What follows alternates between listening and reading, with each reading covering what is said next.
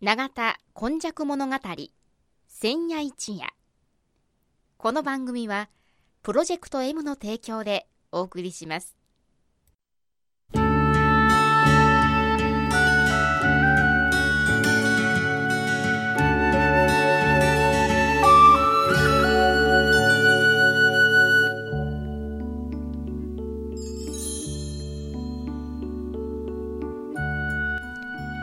神戸は港があることで多様性のある町となりました。しかしその港というのは神戸港だけを指しているのではありません。山から海へと注ぎ込む川のある地域には素晴らしい砂間が広がり海の流れと川の流れに相まったこの永田地域一帯も神代の昔から自然の生んだ港がたくさん点在していました。そして港は海外からの素晴らしい知恵や文化をその往来する人々と共に受け入れる場となり豊かな暮らしを生み出していったのです。つまり自然が生み出した小さな港が瀬戸内海を望む永田地域にはあちこちにあり長い長い時代を超えた昔から大陸や朝鮮半島の人々との交流を紡いできたのです。そして海外のみならず奈良の都や京の都の人々が大陸へ朝鮮半島へと往来するその一休みの場として出船入り船の合間の休みどころとなっていた。というのがこの永田地域の古来からの多様性を育む素地であるとも言えます。この番組「永田根弱物語千夜一夜」これはこの地域を育んできたこれらの多様な人々の往来とそしてここが住みよいということで定住してきた人々の培ってきた様々を一人一人の視点で読み解き解析し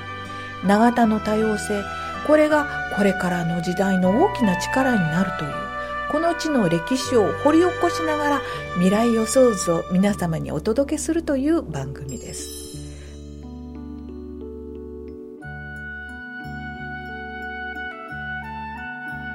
皆様本日も永田今昔物語の時間がやってまいりました。いつものように司会進行は FMYY のキムチ焼き。そして49夜はこの方です。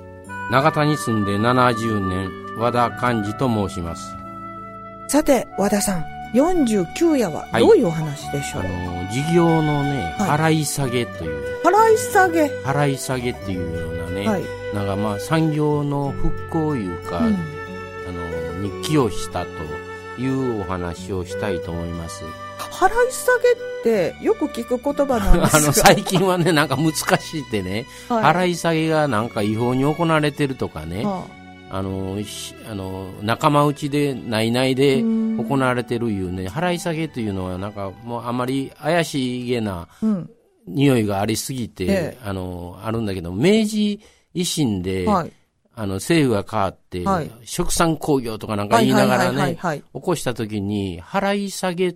政府がまずは会社作ったり、事業作ったりして、あの、その事業を、まあ、払い下げていって、民間に払い下げていくと。やらしてくれるってことですよね。はい、まあ、それで、僕ら、その払い下げ、払い下げと聞いたら、何か賄賂とか、癒着あるんちゃうか。癒着あるか、もう最近そんなことばっかり考えてるから、ええこの言葉、ちょっとマジックみたいな言葉になってるんやけども、うんうん、まあ、おそらく明治維新の1868年以降の進展で川崎重工ができました。うん、三菱重工ができました。えー、えー、っと、川崎ができてきた和田岬の近辺は、うん、今も車両部門が新幹線作って、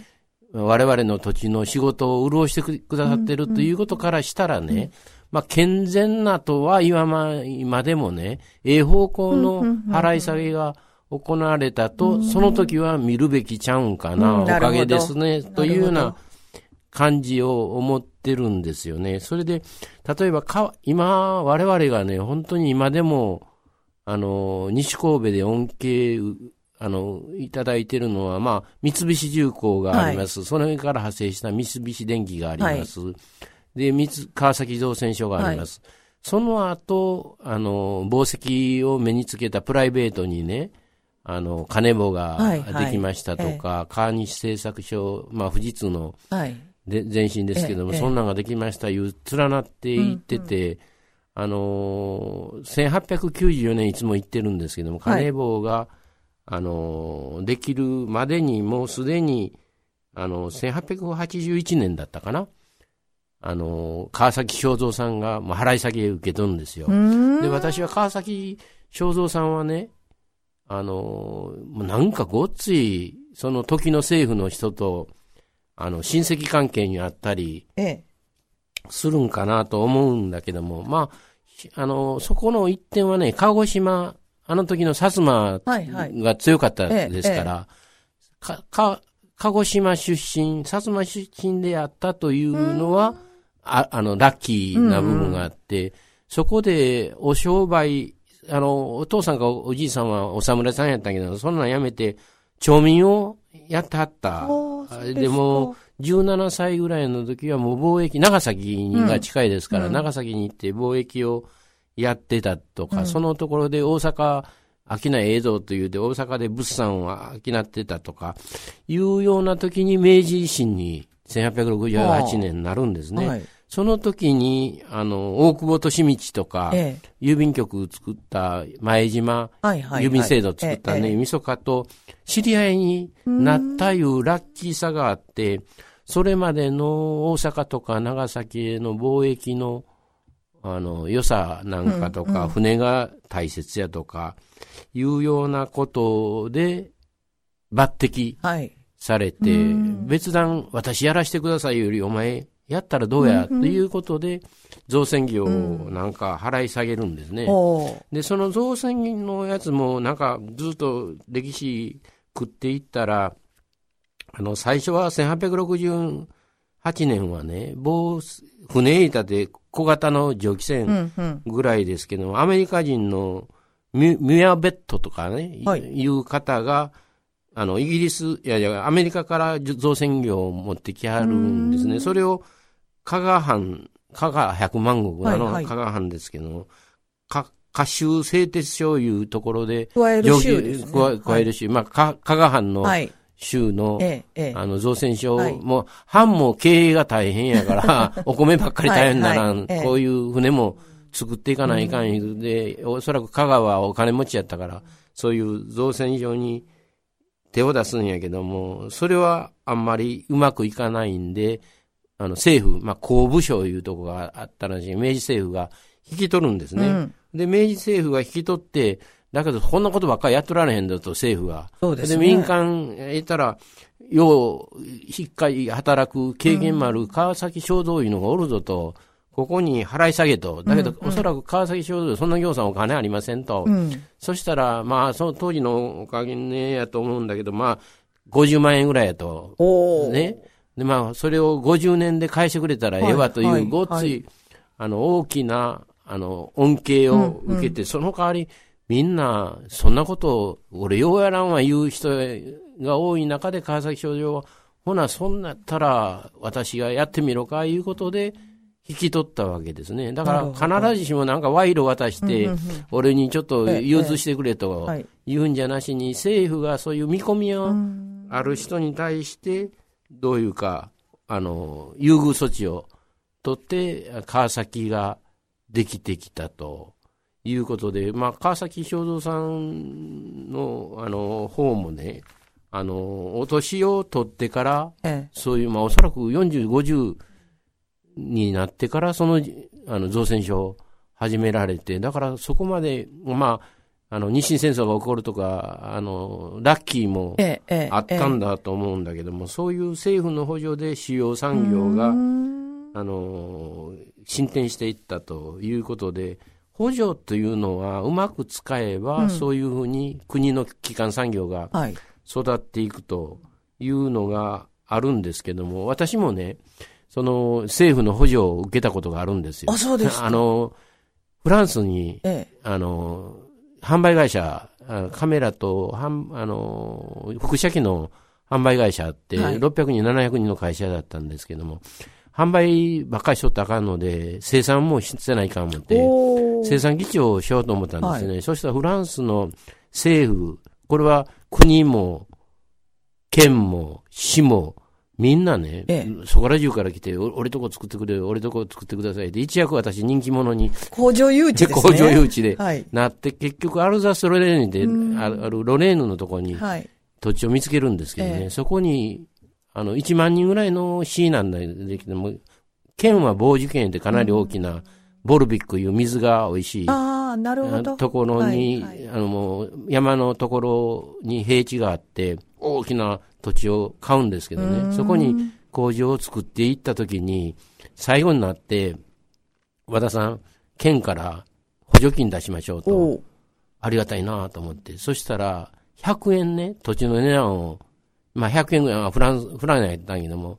だけど、土地の値段が、まあ、平米1500円ぐらいのところ、100円ぐらいやから、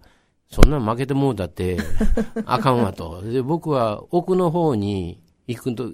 が300メーター、400メーターぐらいの道があるから、はい。そこ、道がないからや。あそこの倉庫に行く道をうんつけてください言うはいてはいはい、倉庫の道をつけてくれたんですね。国、国って県が、県が。公共の工事でしてくれはいだから。なんか恩恵はね、うんなんかビジネスをちょっと始めるときには、そういうぐらいのことをしてもらった方が、なんか、あの、やる気が出てくるし、金銭面でも助かるということでね、今も補助金というのがあるんですけども、はい癒着してもたらややこしいけどね。使いようによってははね、こういうあの産業を育てるとか、まあ最近だったらおそらく学校と教育とか保育園とか、そういうのをきちっとしていかないかんというにはね、やっぱり補助金制度いうのは、あるいは払い下げいう制度も、そんなにむちゃくちゃ、うん。あの、避けて通るんじゃなしに、上手に使っていったらこれ、ええんじゃないかなと思いました。あの、うん。まあ、明治の時代っていうのは、すべてを新しうく、ん。こう、やり直していく、はい。えー鎖国していたのを開いていかないといけないですし、はい。で、私たちあの、大久保利光とか、それぞれ言われると、すごい偉人って思うんですが、はあ。皆さん意外に若いですしね。若いね。だから、えー今の時代とは違うので、出会って、はい。あ、こいつ見込みあるっていうような人たちに、い。ろいろこう、ネットワークを作るっていうふうにそれなるのかともしれないですね。ね、もう一つはね、はい。この川崎商業さんが長崎にで仕事してたとか、鹿児島なんかも先進的でですね、ええ。イギリスとか、そういうね、国と付き合はいできてたとかええね、やっぱり、あの、長崎もそうですし、世界にね、ある程度目を広げててですね、いろいろ日本のその言われてた江戸時代の美風もあるけどうんうんも、新しい風もね、なるほど。感じてたいうことも大切だから、まあ我々西神戸におる人たちはね、ええ今までは、はい。あの、割合と港が大きく、西の方も祝ってた時代あったから、あの、寄付は育ってきたんだけども、はいはいはいこれからはやっぱりもっと心して、ええあの、周りの人でいろいろ、あの、アジア系のうんうん人もおるしね、なるほどね。ねそういう人から学んでいかなかったら、はい。あの、特にぼ僕らのここだったらベトナムの方すとかね、はい。まあ、タイとかの方も来られるし、台湾とかうん。の方もおられるしね、そういうなんかアジアの人からちょっと勉強して、うん。世の中どうやってうん。ね、アジア、ユーラシア大陸では進んでるんやとか、え。いうのを勉強しておく必要があるなと思いますね。それはそうですね。はいえー新しい風を感じるてとか、はいえー移動してきた人々っていうのがどういう意味でここを、えー懐かしい我が家にするのかっていうような、そういったところをこう実感できる地域に住んでいますからね。はい、そうですね。川崎町町道さんも蒸気船とか船がごっつい、あの、円で造船を始めようとしたんですそうよですねね。まあ一生懸命飛行機を作ろうとしてなかなか はい。ねええ、苦労してますけどね、はい。そういう視点大切だと思いますね。はい。えーまあ、本当にあのこの払い下げというそういう言葉の持つ意味が時代によって少しずつ変わるかと思いますけれどもその本質のところを見てみようというようなお話でした、えー本日のお話はこの方でした。長田に住んで70年、和田勘でした。来週もまたお楽しみにしてください永田今昔物語千夜一夜この番組はプロジェクト M の提供でお送りしました。